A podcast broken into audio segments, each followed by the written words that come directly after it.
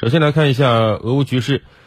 俄罗斯国防部十三号表示，俄军打击了美国和欧洲国家等向乌克兰运送的大量武器装备，同时还打击了位于卢甘斯克地区一个外国雇佣兵的临时部署点。我们通过央视报道了解一下。俄罗斯国防部发言人科纳申科夫十三号说，俄军使用高精度空基导弹在顿涅茨克地区炸毁了美国和欧洲国家等向乌方运送的大量武器装备。俄军还打击了卢甘斯克地区一个外国雇佣兵临时部署点。俄罗斯副总理鲍里索夫在接受采访时表示，俄罗斯高精度武器制造商已提升工作强度，正加紧为俄军提供高精度打击武器。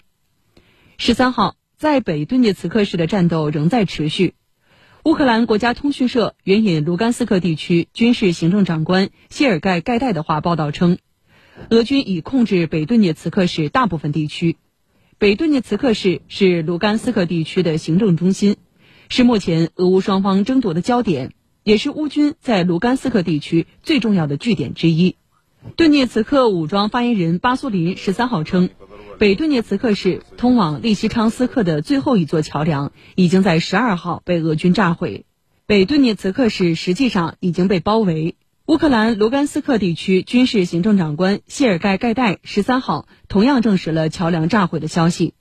不过，谢尔盖盖代称。北顿涅茨克市并没有被封锁，与外界仍有联系。他还说，俄军正在集结越来越多的装备来包围北顿涅茨克市，但是俄军并没有完全控制那里，当地仍有一部分控制在乌军手中。当地时间十三号，芬兰能源与清洁空气研究中心公布调查报告显示，尽管俄乌冲突爆发以来，欧盟对俄罗斯施加多项经济制裁，但是欧盟仍然是俄罗斯天然气和石油的最大购买者。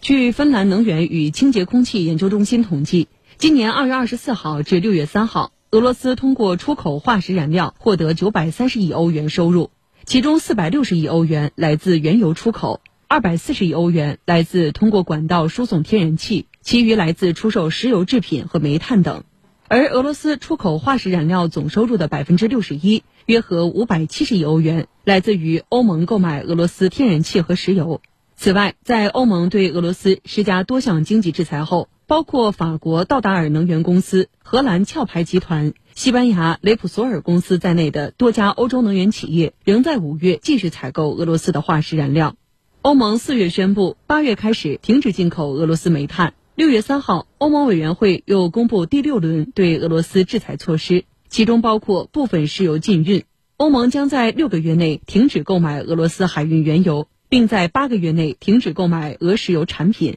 但依赖俄管道原油的欧盟成员国可以得到临时豁免。而在对俄罗斯天然气实施制裁问题上，欧盟内部仍分歧严重。在五月底的欧盟特别峰会上，德国、奥地利等国坚决反对立即把禁止进口俄罗斯天然气提上议程。